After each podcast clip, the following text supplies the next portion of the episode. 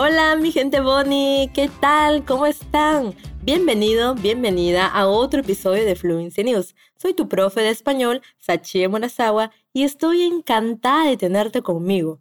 Juntos veremos algunas de las noticias más relevantes de esta semana y si es necesario, tendremos algunas explicaciones en portugués. Antes de empezar, tengo que recordarte algo. Me gustaría que fueras a fluencytv.com Allí encontrarás la transcripción de este episodio, todas nuestras fuentes y lecciones gratuitas en todos los idiomas que Fluency Academy enseña actualmente. Español, inglés, francés, italiano, alemán, japonés y mandarín.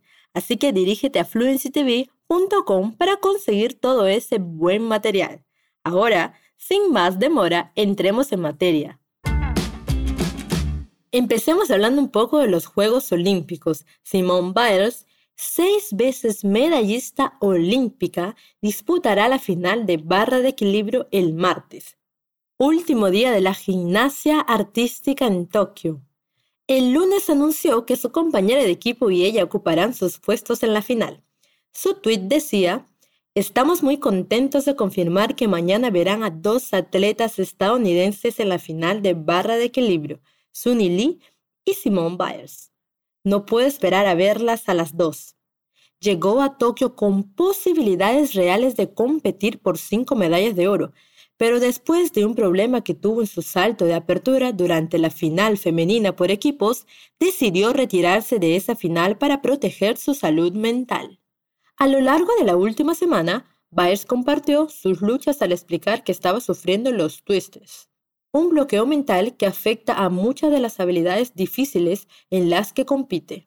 También mencionó que los bloqueos mentales anteriores solo la habían afectado en las rutinas de salto y suelo, pero que esta vez la han afectado en todas las pruebas. Desde su retirada, ha estado entrenando en un lugar no especificado de Tokio, donde ha entrenado con seguridad sus habilidades sobre una fosa de espuma. Desde el primer día, Biles ha estado animando y alentando a sus amigas y a otras gimnastas de otros países de las que es amiga. Afortunadamente, ahora tendrán la oportunidad de apoyarla también en la arena. Escuche más una vez esta frase. Desde el primer día, Biles ha estado animando y alentando a sus amigas. Quiero destacar el uso de estructura verbal a estado. Neste caso, estamos usando o tempo do passado composto porque fazemos referência a algo que a ginasta começou a fazer em um momento no passado e continua fazendo até o presente momento. Nesse caso, uma possível tradução para essa frase seria: Desde o primeiro dia, Biles tem incentivado e encorajado suas amigas. Ahora hablemos del primer oro brasileño en salto. Rebeca Andrade gana un histórico oro en salto y la estadounidense Skinner se lleva la plata. Después de ganar la medalla de plata en la final del All Around femenino, el domingo Rebeca Andrade se convirtió en campeona olímpica al ganar la prueba de salto. Rebeca Andrade tenía 13 años cuando estrenó su Amanar, uno de los saltos más duros de la gimnasia femenina. Entre su edad y su procedencia de un país no tradicional para la gimnasia, fue un logro digno de mención. Pero aún más llamativo fue lo bien que Andrade se elevó por encima de la tabla de salto cuando ganó la medalla de oro. Han tenido que pasar ocho años para que una brasileña alcance por fin un estatus en el deporte que tantos esperaban que Brasil alcanzara algún día. Rebeca Andrade tiene ahora 22 años y es la primera campeona olímpica de Brasil en gimnasia femenina que gana la medalla de oro. Aunque tuvo aterrizajes imperfectos, le bastaron para ganar. Michaela Skinner, que sustituyó a Simone Biles, ganó la medalla de plata en la misma competición. Você ouviu nessa história a seguinte frase? Foi um logro digno de menção. A palavra logro pode ser traduzida como conquista, realização, feito. Ela também está relacionada ao verbo lograr, que podemos traduzir como alcançar, conseguir ou ter. Escute esta frase. La gimnasta logró clasificar para la próxima etapa. Ahora hablemos de música. Lollapalooza, el festival de música que se celebra anualmente durante cuatro días en el Grand Park de Chicago, del 29 de julio al 2 de agosto, atrajo a grandes multitudes. Pero el festival de música canceló la actuación del rapero The Baby, originalmente prevista para el pasado domingo por la tarde, diciendo que el festival estaba fundado en la diversidad, la inclusividad, el respeto y el amor, y con eso en mente, The Baby ya no actuará en Grand Park esta noche. El rapero fue objeto de críticas por sus comentarios homófobos durante una actuación en Florida la semana pasada. Artistas como Elton John, Demi Lovato, Madonna y Dua Lipa, que han colaborado con The Baby, encabezaron la condena. Sus falsas afirmaciones sobre la homofobia y el SIDA han hecho que muchos lo vean ahora desde un punto de vista diferente.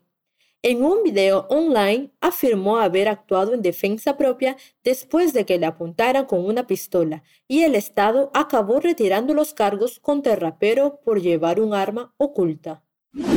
Nessa notícia, você ouviu sobre o rapper The Baby. Em espanhol, dizemos rapero. Essa terminação ero ou era é bem comum para formar as profissões relacionadas à música. Ou seja, el rap é o estilo musical, o músico é el rapero ou la rapera. Outros exemplos são el reggaeton, el reggaetonero, la reggaetonera, la salsa, el salsero, la salsera la bachata, el bachatero, la bachatera. Cambiamos de tema porque ahora tengo una pregunta para ti.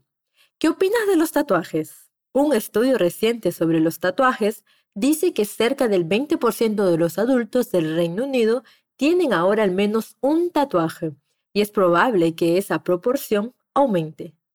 El profesor Viren Swami, psicólogo de la Universidad Anglo-Ruskin, que estudia la imagen corporal, cree que estas explicaciones superficiales son muy poco probables. Dada su permanencia, el dolor que supone la planificación que a menudo implica hacerse un tatuaje, es muy difícil conceptualizar el tatuaje como un accesorio de moda, afirma. En su opinión, es mucho más interesante examinar las formas en que la gente utiliza el arte corporal para su autorrealización, como esfuerzos artísticos que son expresiones de identidad, propiedad del cuerpo y crecimiento personal. Swami explica que una de las principales razones por las que la gente se tatúa es porque lo ven como una forma de mantener cerca al ser querido después de la muerte. Muchas personas dicen que se han hecho tatuajes como un intento de tener un tipo de recuerdo después de la muerte de un amigo, familiar o artista querido. Sin embargo, aunque el estigma que rodea los tatuajes puede estar disminuyendo en el Reino Unido y Estados Unidos, Swami cree que persiste en el lugar de trabajo.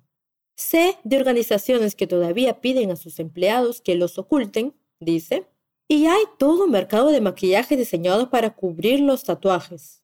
Dado el enorme abanico de razones que la gente puede tener para sus tatuajes, las historias que pueden contar y los momentos que pueden simbolizar, supongo que es hora de que nos demos cuenta de que el uso de nuestra piel como lienzo puede ir mucho más allá del valor estético.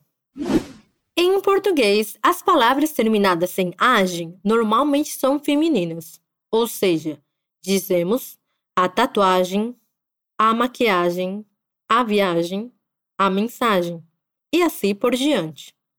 Já em espanhol, essas palavras são masculinas, ou seja, dizemos el tatuaje, el maquillaje, el viaje, el mensaje.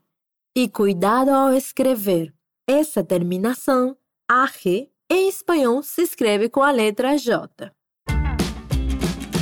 E aqui termina o episódio de esta semana. Por supuesto, volveremos la semana que viene con más historias relevantes y con actuaciones de todo lo que hemos cubierto antes. Ah, e se você quer se tornar fluente em espanhol, inglês, francês, italiano, alemão, japonês ou mandarim, com o apoio dos professores da Fluency Academy, então se liga! Todas as turmas estão lotadas agora, mas tem um jeito de você ser avisado quando uma nova for abrir. É super fácil. Se inscreva na nossa lista de espera. Colocando seu nome na lista, você tem mais chance de garantir a sua vaga nas próximas turmas para estudar com os melhores professores do mundo. É 100% de graça e é rapidinho de se inscrever. Basta você apertar no link da descrição deste episódio. Recuerda, hay un nuevo episodio de Fluency News cada semana y nos vemos pronto. Yo, Sachi Murasawa, me despido por aquí. Un saludo y nos vemos en la próxima.